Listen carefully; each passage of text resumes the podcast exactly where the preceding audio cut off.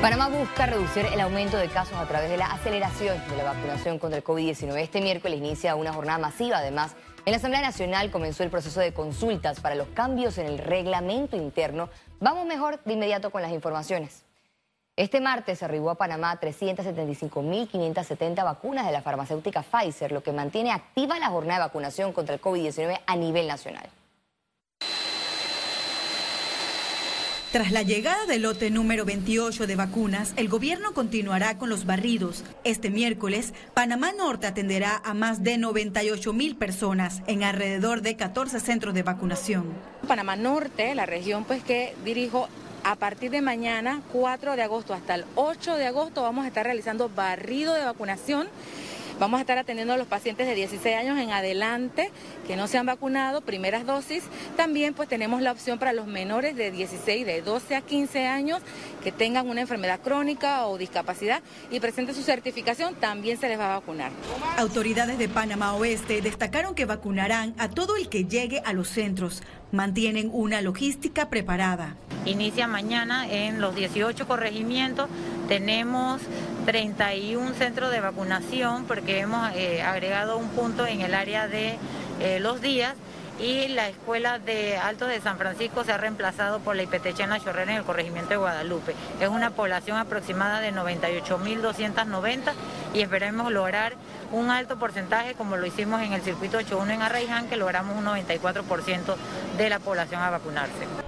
Voceros del MINSA resaltan resultados positivos tras inmunización. Gracias a Dios los casos han dejado de elevarse. Nos mantenemos en este momento en una meseta de casos de más o menos 985 casos activos eh, en este momento. A Panamá Norte y Oeste se le suman los circuitos 1-1 de Bocas del Toro, el 2-3 de Coclé y la aplicación de segundas dosis en San Francisco y el circuito 7-1 en Los Santos. Hasta el momento, el país ha aplicado más de 2.800.000 dosis de vacunas a nivel nacional. Keren Pérez, Econews. El Ministerio de Salud destacó este martes durante su rueda de prensa que más del 60% de los casos hospitalizados por COVID-19 corresponde a las personas que no recibieron aún ni una sola dosis de una vacuna contra el virus. Según datos del Departamento de Epidemiología del Ministerio de Salud, de un total de pacientes hospitalizados, del 100%, hay un 62% que no contaba con ninguna dosis, mientras que el 37.5% solo contaba o cuenta con una dosis, lo que nos indica que el vacunarse contra el virus es eficaz. Hospitales privados funcionarán como centros de vacunación contra el coronavirus en el país a partir del lunes 9 de agosto. Escuchemos los centros que estarán habilitados hoy.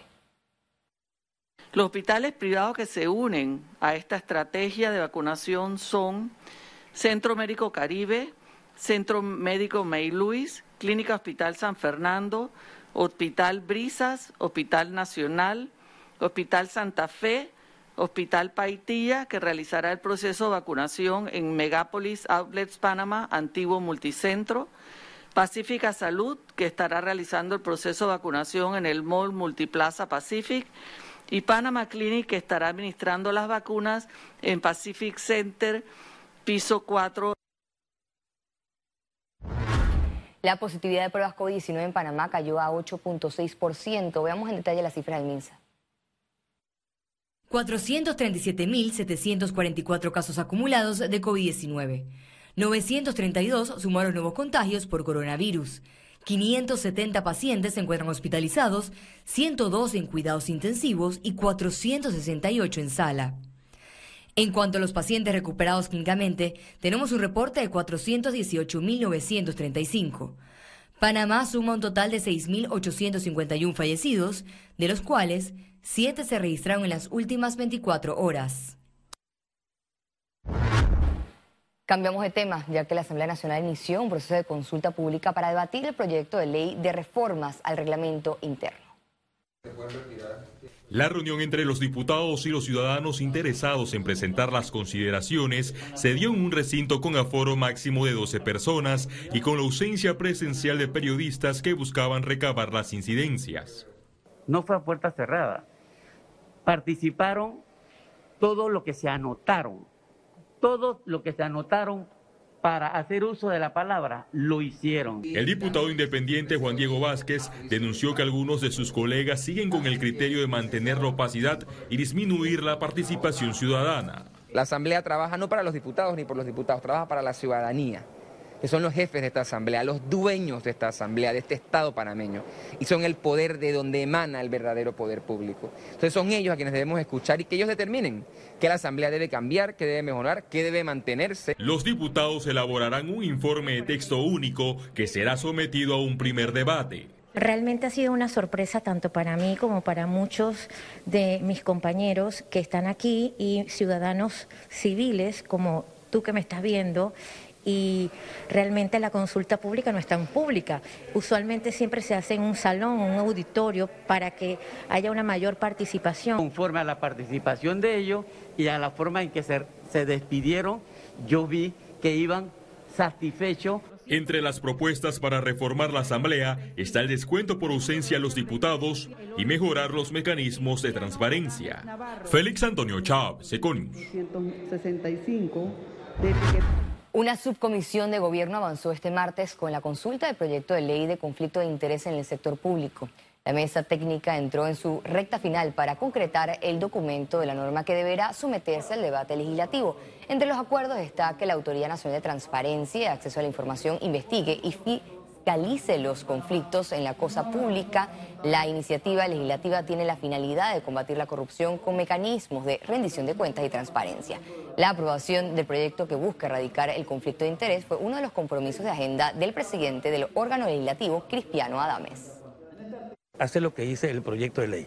Conflicto, que no haya un interés de por medio, más que evitar. Porque acuérdate que de una manera u otra la institución debe tener todos los recursos para hacer todo este tema y, si la ANTAI está preparada para llevar a cabo este proceso de este proyecto de, ley, de esta ley de la República, que primero yo la sea, pues ANTAI se tendrá que ver cómo hace la, la manera para ese recurso humano administrativo para que se maneje a nivel nacional, para que ese tipo de cosas no se den. Nosotros le hicimos cambios sustanciales al proyecto de ley en materia de quién es la autoridad que debe estar al frente de la vigilancia de, la ley del conflicto de intereses, que en este caso sería la ANTAI la que debe estar al frente y no Contraloría porque no mantiene estas atribuciones en su ley orgánica y la Constitución también se los impide y habría que hacer una modificación a nivel constitucional para poder eh, anexarle estas nuevas funciones. Culmina décimo día de juicio oral en el caso Pinchazos con la lectura de 79 folios del segundo cuadernillo que contienen las interceptaciones telefónicas contra el expresidente Ricardo Martinelli. Se están leyendo correos de dirigentes políticos, de dirigentes gremiales, eh, y que esto pues, eh, el lenguaje corporal del Tribunal de Juicio es, es de que están muy pendientes y tomando mucha nota de todos estos correos, porque la pregunta que se debe estar haciendo el Tribunal de Juicio, ¿qué importancia puede tener para unos miembros del Consejo de Seguridad las reuniones de políticos, las reuniones de dirigentes sindicales, las reuniones de candidatos a la presidencia? Es una audiencia monótona, porque se leen documentos que no se conoce su origen, documentos que nunca han sido validados, no tienen una cadena de custodia y corresponden a una impresión que hizo en su momento el perito eh, Luis Rivera Calle. Pero no hay absolutamente nada que valide esa impresión de esos documentos. La empresa Limpieza y Desinfección se caracteriza por ofrecer solo productos biodegradables y no tóxicos. Encuéntranos en redes como arroba Lotus Limpieza. Presenta Economía. Más de 10.000 personas completaron los cursos para recibir el vale digital correspondiente a agosto. El 1 de agosto iniciaron los cursos que deben completar los beneficiarios del Vale Digital para recibir 120 dólares de ayuda social. Autoridades informaron que alrededor de 397.820 personas se inscribieron para estas capacitaciones. Ya alrededor de 10.000 completaron en el día de ayer, entre el domingo y el lunes, eh, los cursos que da el INADE y que lo están haciendo de forma progresiva y muy bien eh, se ha respondido el sistema. El estudiante puede decidir cuántas horas al día dispondrá para completar las clases. Incluso tiene oportunidad de realizar varias veces el examen para mejorar el resultado final. En los próximos días, nosotros eh, vamos a estar abriendo 200 mil cursos más eh, virtuales y vamos a estar abriendo para el mes de septiembre cinco cursos adicionales eh, dentro de las plataformas del INADE Estamos trabajando en conjunto con ellos, nosotros brindándoles las plataformas. Así que eh, ahora las personas que se, que se registren para el mes de septiembre van a poder ver más alternativas de cursos virtuales que puedan eh, ser aprovechadas para eh, aumentar sus conocimientos y, y, ¿por qué no, que nos sirva para, para poder conseguir un empleo? El ciudadano deberá actualizar mensualmente su formulario y contará hasta el 30 de cada mes para realizar y culminar su actividad, ya sea curso virtual del INADE o servicio social comunitario. Ciara Morris, Econews. El expresidente del Consejo Nacional de la Empresa Privada, es decir, CONEP, Severo Sousa, indicó que las medidas de restricción del Ministerio de Salud son un desorden y nada beneficia a la reactivación económica del país.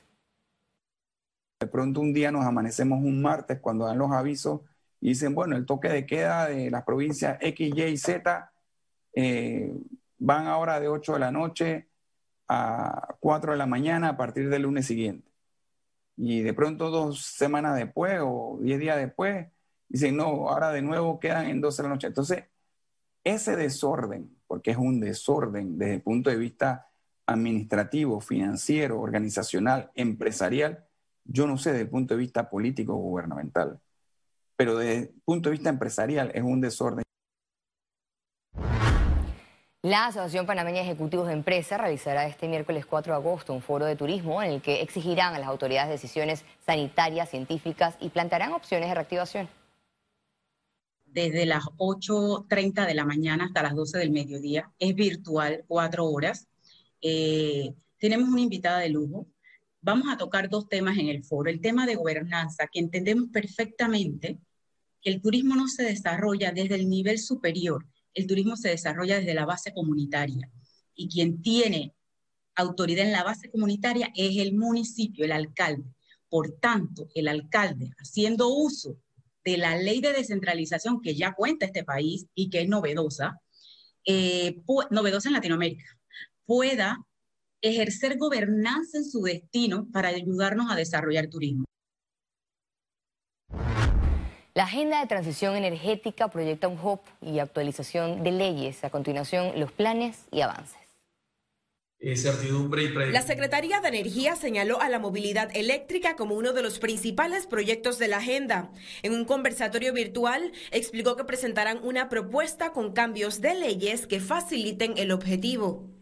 Lo que estamos haciendo en este momento es eh, articular, digamos, planificadamente de aquí a fin de año las bases desde todas las estrategias, las líneas de trabajo, los objetivos, los indicadores, y esperamos que el otro año podamos elaborar una propuesta de modificación de la ley, eh, de la ley 6 y de otras leyes también que habría que modificar, pero eso también lo queremos hacer de una forma consultada para poder entonces tener los argumentos técnicos pero también, por supuesto, tenerle en eh, los argumentos de viabilidad sociopolítica, que es importante a la hora de desarrollar. Como parte de esta transición energética, apuestan por un hub de gas natural en Panamá. Ya tenemos las primeras, los primeros pasos dados ¿no? con, el, con, el, con la planta que tenemos en, en Colón actualmente funcionando, porque no es solamente la planta de generación de electricidad, sino que también tienen la terminal de almacenamiento, ¿no? que ellos ahora mismo están solamente un 25% de utilización. Ese otro 75% nos permite